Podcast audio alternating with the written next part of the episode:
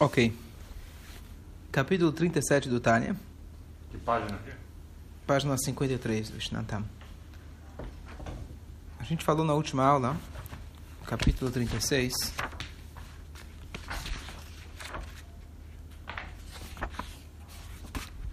Quem lembra?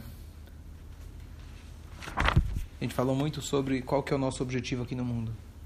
Ele deu pra gente a última digamos, o último resource, a última arma que a gente pode usar contra o Yitzhará quando a gente está triste. E basicamente ele diz para a gente que não somente quando você luta contra o teu Yitzhará, você se eleva cada vez, você deixa Deus feliz, mas na verdade esse é o nosso objetivo. O Yitzhará não é simplesmente estar aqui para te testar, como muita gente pensa, Deus quer me testar. Deus não precisa testar ninguém. Deus já sabe quem você é. Ele não está aqui te testando. Nesse significa te elevar. E ele afirmou, e é isso que ele vai agora entrar nesse assunto mais a fundo agora, ele afirmou de que esse é o nosso objetivo. O nosso objetivo aqui no mundo é justamente enfrentar os desafios. Basicamente isso. E agora no capítulo 37, ele vai provar para a gente um dos alicerces mais, mais falados em Hassidut. O alicerce é aquela frase que Deus ele criou o mundo com o objetivo de fazer aqui embaixo uma moradia para ele aqui. Então quem já escutou, escutou qualquer estilo de Hassidut, com certeza já ouviu esse termo. Mas a origem, é, talvez mais é, do Alter Rebbe, Hassidut Rabat, que, a, que traz todo esse assunto ela, e elabora nesse assunto, é justamente o capítulo 37 do Tar. Ele prova para gente que essa, na verdade, é o nosso objetivo aqui na vida. Já expliquei inúmeras vezes de que na Kabbalah, filosofia e etc., tem várias opiniões por que Hashem criou o mundo. Onde, na verdade, esse por que Hashem criou são cada vez são camadas diferentes, todas são verdadeiras, são camadas diferentes. E Hassidut sempre elabora, coloca o holofote nesse conceito de que Hashem ele criou o mundo mais baixo possível, e nesse mundo mais baixo é o nosso objetivo de servir a Deus. Então vamos ler, capítulo 53. E esta suprema perfeição da era messiânica e o tempo da ressurreição dos mortos, significando a revelação da luz em Sov neste mundo físico, depende de nossas ações e serviço divino durante o período do exílio, diferente da revelação do sinal acima mencionado que foi iniciada por Deus, pois é a própria mitzvah que causa, isto é, cria a sua recompensa. Então o que acontece? O que ele está dizendo é o seguinte: como a gente avalia, como a gente avalia o trabalho? Pelo resultado. Se eu vejo uma casa pronta, então eu entendo que teve aqui um arquiteto, teve aqui um engenheiro, teve aqui um pedreiro. Então ele vai mostrar para gente de que qual que é o objetivo nosso aqui. Qual que é o final das, das, das eras? É Mashiach chegar. O que, que vai acontecer quando Mashiach chegar? Se eu entender o que acontecer quando Mashiach chegar, eu vou entender melhor a dinâmica, vou entender melhor é, a nossa função aqui na Terra antes de Mashiach chegar. Porque eu, observando o resultado, eu vou fazer a conta contrária, vou chegar na multiplicação, na soma dos produtos. Qual que é, então, o que vai acontecer quando Mashiach chegar? Então, a primeira coisa, a gente sabe que Mashiach é um ser humano de carne e osso. A revelação de Mashiach vai ser nesse mundo físico. Então, a grande pergunta, será que justo nesse mundo físico? E aqui vem a resposta que sim. Daqui a gente vê claramente que o objetivo final é o mundo físico. E o fato que Mashiach vai se revelar aqui significa que nós, através das nossas atitudes hoje, é a maneira que a gente está construindo essa casa que vai ser finalizada quando Mashiach chegar. Como você constrói? Da mesma maneira que você quer que a casa seja terminada. Se a casa vai ser terminada nesse mundo físico, então construa ela através de é, mitzvot materiais. Como isso funciona? 54. Pois ao cumprir a mitzvah, o homem atrai a revelação do abençoado em Sof de cima para baixo para ser revestida na materialidade deste mundo. Isto é, em um objeto que até então tinha estado sob domínio da Klipat Noga e tinha recebido sua vitalidade dessa Klipá, isto é, todos os objetos puros e permissíveis com os quais o Alta Mitzvah é realizado. Por exemplo, o pergaminho dos Felina, mas usados de Torá, conforme os sábios e abençoada memória estabelecem, para o serviço do céu, é, mitzvah, somente o que é puro e permissível para comer pode ser usado. É, de forma semelhante, um etró que não seja orlai, etc. Então, o que, ele está falando? Também, um assunto que a gente fala e repete inúmeras vezes, mas aqui é o lugar onde, o lugar, a origem de tudo. O Alter Eber traz para a gente de que como, qual que é o denominador comum de todas as mitzvot, o que, que a gente faz com mitzvah? Nós pegamos algo material e transformamos, fazemos a mitzvah, a mitzvah de Hashem, e a gente transforma aquilo no espiritual. Mais uma vantagem que a gente tem nesse mundo, e é o principal também, no nosso, é essencial no nosso trabalho também, é você pegar o bolo que está uma cara muito boa. Bolo não é mitzvah. Nesse, obrigado, eu também. Bolo não é mitzvah agora, hoje não é mitzvah comer bolo. Mas se eu pegar esse bolo e eu usar ele para servir a Deus, eu elevei a farinha, eu elevei a peneira, elevei o açúcar, o chocolate, elevei o meu corpo, elevei minha alma e eu fiz aqui a minha função nesse mundo. Agora, se não fosse um bolo kasher, ele se torna proibido, significa que ele, essa energia dele não pode ser transformada, não pode ser levada para Deus. Então, o que, que estamos fazendo aqui nesse mundo? Amém. Tem gente que passa uma vida inteira tentando descobrir. Nós ganhamos um presente, é chamado Torá. Nós ganhamos mais um presente recentemente do Baal Shem Tov, que ele revela os segredos da Torá. Ele revela para a gente a nossa missão aqui na Terra. Nossa missão é essa: pegar o material e transformar em espírito. Qual que é a missão do Yetzirará? Falar para a gente que o espírito não importa, é o que importa é a matéria. Qual que é a nossa missão? Pegar o Yeserará e mostrar para ele, usar ele, aproveitar ele, canalizar ele, para que a gente possa fazer exatamente o nosso trabalho. Essa é a nossa missão aqui. Eu também só interrompendo o Amalek, Sim, fala, Amalek fala. é esfriar. Sim. Lá é não deixar, o Amalek é esfriar. Você quer fazer? Não. Ele te dá uma. É, é dá um banho de água fria. O Amalek é uma forma de Yitzhará. O Yitzhará é, tem várias. É. Mas já que também puro, falar do Amalek, é verdade. Certo?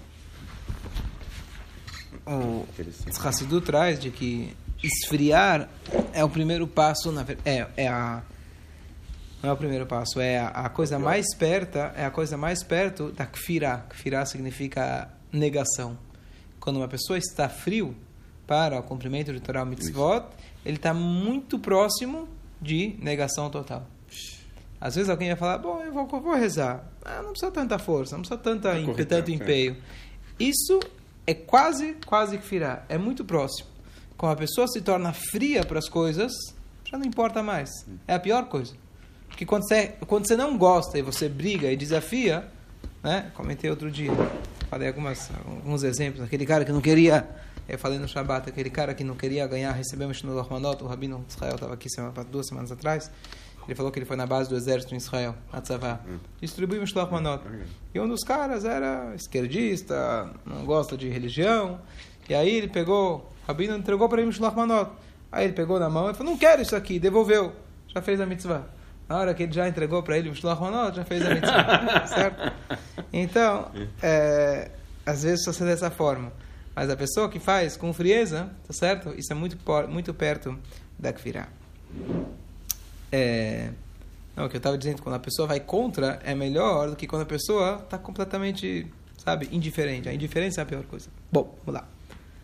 Ou dinheiro dado para caridade que não tenha sido adquirido através de roubo, etc. Aqui é um ponto principal, importante. Muita gente acha que Robin Hood é, não tem problema. É roubo de um para dar para os pobres. Então isso chama maot, é, como chama? Mitzvah babaverá. A mitzvah que vem através de um pecado. Então você não consegue levar, não tem como você fazer a mitzvah de destacar com o dinheiro dos outros. Não tem como você roubar um filhinho, roubar uma mezuzá e fazer a mitzvah. Você não não está fazendo a mitzvah. O que acontece? Você não está conseguindo elevar. Não tem como você elevar. Então você dá tzedakah de um dinheiro que não é roubado, você transformou o dinheiro. Você roubar para dar tzedakah, você simplesmente não, não conseguiu, você não atingiu nada. E agora que a pessoa cumpre o mandamento e a vontade de Hashem com aqueles objetos, a vitalidade dentro da, deles acende, é dissolvida e absorvida na luz Sov mensuada, que é a sua vontade que está investida nas mitzvot. Na hora que você faz a vontade de Hashem, você consegue, de fato, elevar aquilo. Até aqui está claro? Uhum. Uma dúvida? Nenhuma. Fácil. Fácil de estudar, né? Assim, alguém lendo e traduzindo está ótimo. Pois em uma mitzvah não há nenhum encobrimento do semblante, qualquer que seja, para ocultar a sua luz. Então, aqui explicar, voltar, aqui ele remete um pouco ao que ele estava falando no capítulo 36. No capítulo 36 ele falou o seguinte: às vezes a pessoa, nas minhas palavras, mas às vezes a pessoa ela entra em tristeza. Por que, que ela está triste? Eu falei, tomara que essa fosse nossa tristeza, né? Mas, estudando aqui o caso do Benoni, ele está triste porque ele nunca consegue pegar Deus. Ele nunca consegue ficar próximo de Deus, ele sente. Toda vez eu tento, eu caio. Eu tento de novo, eu caio de novo. Eu nunca consigo estabilizar o meu relacionamento com Hashem. Então o que, que o Tânia falou para ele? Saiba o seguinte, que o maior tzadik do mundo, ele ainda é distante de Deus, porque ele é uma criatura. Uma criatura não é Deus, por mais a Neshamai, etc., mas é algo que saiu de Deus, entre aspas. Agora, quando você faz a vontade de Hashem, quando você realiza uma mitzvah, imagina que quando você toca naquele copo, você fechou, naquele copo, fez a brachá, por exemplo, você fechou o circuito na qual o filamento da lâmpada agora se tornou um canal direto para iluminar. No momento que o Yodi foi lá e colocou os tefilin, ou ele colocou a mezuzá, naquele momento ele fechou o circuito e Hashem mesmo, como ele fala aqui, sem nenhum encobrimento do semblante dele, está conectado com você. E aqui, na verdade, é a grande sabedoria que a gente tem que ter, de que em cada momento na vida, às vezes a pessoa fala, não, não consigo rezar para Deus, tanta coisa de errada que eu fiz, tem tanta coisa para a gente não pode olhar no passado nem no futuro. Cada instante que você faz um pensamento positivo, uma fala positiva, uma mitzvah, naquele momento você está tendo contato com o infinito, o maior contato possível. Não precisa mais do que isso. Você quer mais do que isso? É, mas você não sente isso. Você não sente, por isso vai ter Mashiach. Por, meu, por isso vai ter. Por que ele não sentiria? O que, que tem a ver essa condição dele? Não, o Benoni, eu estava dizendo o seguinte: é, tomara que esse fosse nossas tristezas. A gente está triste porque a gente está longe de Hashem, a gente está triste. Ah. A nossa tristeza às vezes acaba sendo de outros motivos, tá certo? Então, por isso eu estou dizendo que ele trata sobre o, sobre o nosso ideal. O ideal seria esse Benoni, uhum. certo? E não só isso. Quando a pessoa, quando a pessoa ele pega o nefesh abamita, a alma dele, e ele está fazendo a mitzvah, o próprio Yetzirará também está envolvido na mitzvah. O que acontece? Na hora que você faz uma mitzvah, o teu Yetzirará, querendo ou não, mas ele também está participando. Ele também foi junto. Então você está forçando o teu Yetzirará, não só que você está se conectando com Deus, você pegou o que é oposto à divindade, e naquele momento, querendo ou não, ele foi amordaçado, uhum. preso, foi é, é, algemado, mas ele foi lá cumprir a mitzvah de Hashem, foi o teu corpo, foi a tua energia. Então, você está levando junto, elevando com você tudo para fazer a vontade de Hashem. E o teu Yetzirah, naquele momento, se tornou um veículo para a vontade de Hashem. Então, ele está explicando para a gente, não só que o Benoni não tem que ficar triste, ou pegando um exemplo um pouco mais abaixo, mas nós, poxa, toda vez eu erro, e erro de novo, e fala que vai ser diferente, e continua igual, e etc, etc. Você não tem que se chatear por causa disso. Saiba que esse é o seu objetivo um momento de mitzvah que você faz aqui, você está elevando tudo. Tem um exemplo que se trazia na Yeshiva, de que tem uma, uma né, antigamente, galinha, a pessoa trazia uma galinha, queria depenar a galinha, a pessoa queria limpar a galinha, o que acontece? Às vezes a galinha acabou tropeçando, caiu na lama, certo? Está toda suja. Então você tem duas formas de limpar ela. Uma você vai, tenta colocar ela no banho, tenta tirar pena por pena, uma, uma loucura. Tem outra, quando a galinha decide dá um treiço, ela começa a dar uma, uma chacoalhada, sai tudo, tá certo? Às vezes falava pra gente na estiva, vem um rabino, vem outro, fala, olha, você tem que melhorar isso, melhorar aquilo, e melhora um, piora o outro, certo? Aqueles, quem falou uma vez aqueles botões, tem aquele jogo de criança, quando você aperta um botão, levanta o outro, você aperta, levanta o outro, aperta o... Não, não tem como, você cada vez dá outros problemas, né? Igual quando você conserta o carro, conserta um problema, aparece outro, sabe como que é? O mecânico sempre é bom descobrir problema que nunca existiu. Então, o que acontece?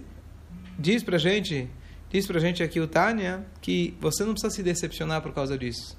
Porque esse, na verdade, é o teu objetivo. Um instante que você faz a vontade de Hashem. Basta você ser aquele galo que dá aquele chacoalhão, em um instante toda aquela poeira ela cai. Porque isso, na verdade, as clipot, cascas, são exteriores à nossa essência. Um Yehudi, ele pode colocar até a cabeça dele dentro da sujeira, Hazve Shalom. Mas isso não é ele. Se eu não me identifico, eu não me defino por aquele pecado, por aquela conduta, eu entendo que por um instante eu posso me chacoalhar e tudo isso aqui derrete e eu posso seguir adiante. Feliz, assim, chacoalhar o quê? Chacoalhar, é, chuvar ah, mas... Chuva, se aproximar de Hashem, uma convicção forte, igual agora que a gente tem. Isso, quer dizer, se ele estiver fazendo muito haverá. Um judeu que. Todos nós, não é só afastado de pecados, Mas o que ele está discutindo que que aqui, essa chacoalhada é? O- essa chacoalhada, o Yodi de se tocar, é um instante, na verdade. É um instante da pessoa se, se inspirar de fazer uma mitzvah. Um instante que a pessoa tem de inspirar, de falar, eu vou mudar. Um instante, um instante que a pessoa decide que a partir de agora vai ser diferente. É isso. É isso. Ele se afastou, é isso? Sim. O que a gente está falando aqui é nós, por definição, estamos afastados. Por definição, estamos envolvidos com o material. A gente trabalha, a gente come, a gente dorme, a gente vai se tornando cada vez mais material. Isso pode chatear uma pessoa. Poxa, eu estou distante de Deus. Ele fala, não, pelo contrário. É através disso que você consegue servir a Deus, através do teu Yitzhará, através de você comer, beber e transformar isso para Deus. Essa é a nossa missão era voltar ao que ele era. essa história. Do, o exemplo da Nachman de Breslav, muito conhecido. Aquele filho do rei se achou um ganso. Conhece? Lembra da Acho história? hum. Ele achava que ele era um ganso. Hoje se mandaria ele para o hospital psiquiátrico. É, Então lá não acharam ninguém que curava ele. Até que chegou um médico. E o médico decidiu, ele foi, tirou as roupas e foi para baixo da mesa junto com o filho do rei. E aí o filho do rei começou a conversar com ele. Lembra da história? Não, acho que não. Hum. E aí ele falou pra ele, ô, o que que você está fazendo aqui? Eu sou ganso. Oh, você é ganso? Que bom, tenho amigos. Tá bom. Começaram a conversar, começaram a comer juntos embaixo da mesa. E aí, de repente, um belo dia, aquele psiquiatra, etc., ele vai lá, o médico vai lá e coloca uma blusa. E o ganso fala, peraí, ganso usa blusa? Ele falou, por que não? Eu sou ganso e usa blusa. Sabe o quê? Não- é tão ruim. Acho que eu vou colocar também. É assim, coloca a blusa, coloca a calça, come em cima da mesa, come à mesa, né? E começa a comer comida de gente, falar com gente. E você conseguiu, na verdade, fazer com que o ganso... Pode ser que ainda se acha gancho, Mas ganso, mas ele já se comporta como gente. Então Deus fez com que a gente esteja embaixo da mesa, certo? Pode ser que a gente está aqui envolvido com um ganso, às vezes é um ganso, às vezes é um leão, às vezes é um macaco, às vezes é arrogante, às vezes ele é orgulhoso, às vezes ele é egoísta, às vezes ele é bravoso, às vezes ele é, né? Tudo isso. Então, o nosso papel é a gente conseguir trabalhar com esse ganso e normalizar ele, tá certo? Por isso eu te dei essa história para te falar que ele está voltando a quem ele era. Ele, o, gan- Então, o homem, é, é. ele nunca foi ganso. Só que, nas circunstâncias, ele começou a achar que ele era ganso. Então, na verdade, quando ele volta a comer à mesa, volta a comer como gente, ele não está fingindo que ele é gente, ele está chuvá, por isso chama chuvá. Ele volta a quem ele verdadeiramente é. Talvez ele nunca descobriu, talvez ele Então, nunca teve a saiu- oportunidade. Saiu do caminho, quer dizer, ele é uma pessoa que se desviou da. Exatamente. Então, é muito- Cada um de nós. Uhum. Acontece com cada um de nós. Mas que eu pensei que pode ser problemas também que afastam ele. Às vezes pode ser até um relíquio e não seja. Vou te dar um exemplo. Você falou, você falou os problemas. Enquanto É, a pessoa não, é, não... é não é de chuvar, entendeu? É um problema que precisa resolver, que está atrapalhando ele. Então, os problemas também têm que ser Ah, resolvidos é. sozinho. Vou te dar um exemplo. É, eu como rabino, ou como amigo, etc. Às vezes as pessoas perguntam, rabino, eu quero um shidur. Ah, me ajuda com shidur. Então, eu sempre faço, não só em shidur, mas eu, eu, eu de alguma maneira jogo a bola de volta para a pessoa, no sentido não, não de não querer ajudar, mas eu falo, tá bom, então faz o seguinte, prepara um, um, um profile que se chama, prepara um, um CV, CVV, o que se chama, com a tua idade, etc. Currículo. Então, o currículo, etc. Algumas pessoas já têm. Mas às vezes a pessoa nem se dá o trabalho de fazer, nem se dá o trabalho de escrever. Aí me lembra aquilo que está escrito em relação quando você vê o burro do seu amigo ou do seu inimigo está caindo. A Torá fala Azov, Tazov Ah, e. Mó. Você tem que ajudar junto com ele. Alguém que está pedindo ajuda, mas ele não está disposto sequer para escrever o seu próprio currículo, então vai procurar outro que não vai dar certo. Então eu sempre jogo para a pessoa: estou aqui para te ajudar, mas te ajudar você a se levantar. Isso eu sempre tento fazer. E assim, na verdade, é a maneira que a gente vê que, que, que a Hashem exige da gente. Faz as mitzvot, tem que fazer a tua Te parte. Ninguém vai resolver o teu problema por você. Então, mesmo em relação a problemas, enquanto a galinha não se chacoalha sozinho, eu posso te ajudar. Se está com dificuldade de se chacoalhar, eu posso te fazer um pouco de cócega, ver se, ver se você se chacoalha. Mas eu não tenho como. Ninguém pode resolver os teus problemas por você. Certo? Embora elas não envolvam uma efetiva ação física que está sobre o domínio da Klipat Noga, contudo é um princípio aceito de que o pensamento não é a fala e a pessoa não cumpre sua obrigação a menos que realmente pronuncie. Também é aceito que o movimento dos lábios de uma pessoa constitui ação. Então, o que, que ele está falando agora? Ele vai te provar que quando a pessoa estuda a Torá ou ele faz a tefilá, certo? Ele está forçando o seu corpo, a sua matéria, a se envolver com o espírito. Então, o judeu, quando estuda a Torá, ele fala: como se estuda a Torá? Torá não se lê, Torá se pronuncia. Torá não é um livro de leitura. Você senta na biblioteca e fica lendo com os olhos. Não é para conter informação. Torá é um estudo. Essa é a mitzvah da Torá. Tem que pronunciar as palavras. Ele diz para a gente, quando na hora que está falando, suas cordas vocais, o seu corpo está se envolvendo com aquela Torá. Então o teu, o teu ganso, né, querendo ou não, ele está vestindo a roupa. O teu Yetzerará, ele está sendo forçado, obrigado a se envolver com aquilo. Então, é essa, na verdade, a nossa função aqui no mundo. A gente fazer a Torá, fazer as mitzvot, que não somente que eu me elevo, mas junto comigo eu elevo toda essa matéria. E essa é a nossa função aqui no mundo. Aí ele fala: é impossível a alma divina expressar nos lábios, na boca, na língua, nos, é, nos dentes, qualquer palavra, sem que a alma animal se envolva com isso. Certo? Tem a famosa passagem na Gemara em Sanhedrin, que uma vez estavam fazendo a seguinte discussão. O que, que vai acontecer quando, quando, se eu não me engano, foi uma rainha que chegou para um dos sábios e fez a seguinte questão. Ela falou: o que, que vai acontecer quando a alma chegar lá em cima? Se Deus ele vai acusar, olha, você fez tal pecado, a alma vai culpar o corpo, o corpo certo? Não fui eu que fiz. Aquela história do. E o corpo vai dizer: peraí, eu sem a alma não existo. Então aí ele deu exemplo de do cego e do, do cego e do manco, certo? Do manco, o paraplégico, do aleno. O que, que ele fala? Então imagina uma vez alguém deixou para alguém deixou um cara para cuidar, dois caras para cuidar do pomar dele. Um era cego, o outro era manco. E aí o que aconteceu? O, o, o manco foi nas costas do nas costas do cego. O cego guiou ele e eles conseguiram pegar as maçãs. E aí chega o dono e fala: Olha, escuta, eu não consigo nem andar, você acha que eu roubei?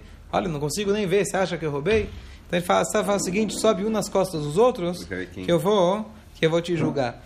É justamente essa ideia de que o corpo e a alma, não cada um só, isoladamente, não funcionam. Ó, isso é pra você. Não é esse, é outro. Ah, esse é mais sequinho. Tá. O outro era diferente. E, então, a, a alma, na verdade, ela só vai funcionar, o, o cego só vai funcionar junto com, com o manco e vice-versa. Então o que acontece, e justamente, olha que curioso, é isso que vai acontecer quando Mashiach chegar. Quando Mashiach chegar, quem vai ser julgado? Vai ser o julgamento final, tá certo? Yom Adin. O que, que vai ser? O corpo, a alma vai voltar para dentro do corpo, vai ser o julgamento final. Então, é justamente essa ideia de que nós, para podermos servir a Deus, querendo ou não, eu preciso da alma e a alma precisa do corpo. Então o corpo, querendo ou não, foi quem me ajudou a pegar a maçã para fazer uma mitzvah. Foi quem me ajudou a chegar no shur, comer um bolo, fazer uma brachá. Então, justamente essa ideia de que a gente está aqui justamente para, com essa união, conseguir servir a Deus. E aqui ele fala um ponto importante, não sei se já entrou uma vez na fez uma visita numa yeshiva, você entra na yeshiva, parece uma feira. certo? Você passa, foi ontem, ontem, na 25 de março, certo? Tá todo mundo grita. Hoje, hoje, hoje eles viraram, hoje eles viraram mais modernos. Em vez de gastar voz, eles usam um microfone, né? Ficaram fica mais, mais alto ainda. Fica mais moderno o negócio. Mas estão lá gritando, gritando. Por que, que se grita quando estuda? Tem várias, várias, é, talvez explicações, etc. Mas quanto mais força você usa na hora de falar, mais das tuas cordas vocais você está gastando para quê? Para servir a Deus. Você está envolvido mais, como a gente explicou outro dia sobre balançar na hora da reza. E é isso que é escrito, justamente aquele passo que a gente falou na outra vez. motai tomar, todos os meus ossos vão lhe louvar, Hashem. Eu não vou rezar parado, deitado, meditando, escaneando. Meditar é importante, é tudo certo. Mas na hora de rezar, eu tenho que colocar, vai com tudo. Tava, eu lembro que eu tinha um professor de professor, maestro Carlos, Alava Shalom, famoso maestro Carlos Lipskin, ele me dava aula de canto. Eu tenho as gravações até hoje. Olha. Então, eu estava ouvindo recentemente, ele, com aquele sotaque argentino, mas um, um verdadeiro legend, como se fala, uma, uma, pessoa fora do comum, em questão de música e etc.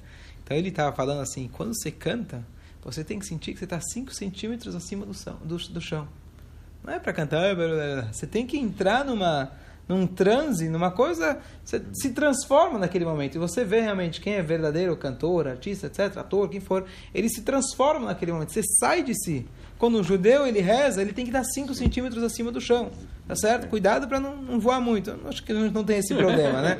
O Alter Ebe tinha esse problema. Ele, uma vez chegaram para ele com bagel, a famosa história do bagel. Trouxeram para ele um pão para ele comer, porque caso contrário ele ia levantar voo e não voltava mais. Mas isso estamos falando aqui de né, outras, outro nível de pessoa. Mas quando a gente reza, se dedica com tudo. Não é para rezar deitado, confortável. Você tem que rezar e se colocar, tá certo? Não é à toa, como eu falei outro dia, pessoal, tem gente que se balança e etc. Cada um também tomar cuidado para não ficar só no balanço e esquecer que o principal é o coração, a kavaná na hora da etc. E agora, e agora, olha que interessante. Qual é a origem do esquecimento? Às vezes você fala para um, para um, para um... Imagina você contrata um médico, lá além para uma cirurgia, tá certo? E você vai lá, se prepara, vai no hospital, se interna, não sei o quê. E chega na hora do vamos ver, o médico não chegou. Tá certo? 10, 11, meio-dia, época não tinha celular. E o cara não chega.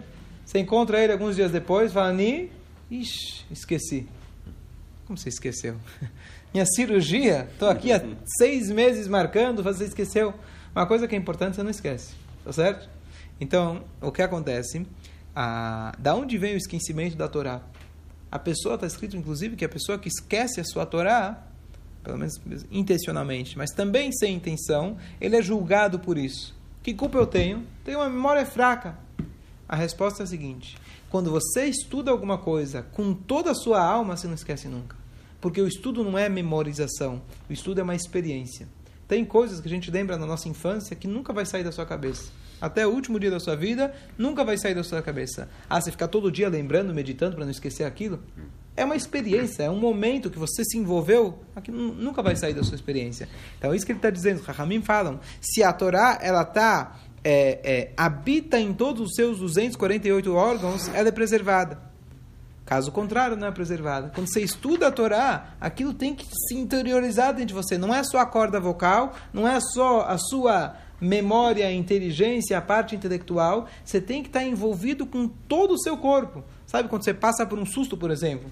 Certo? Você fica, o corpo inteiro fica tremendo. Você não esquece daquilo nunca mais. Quando você estuda a Torá dessa forma, você não vai esquecer que a a pessoa que esquece, o esquecimento, ele é proveniente da onde? Da clipá, das forças negativas.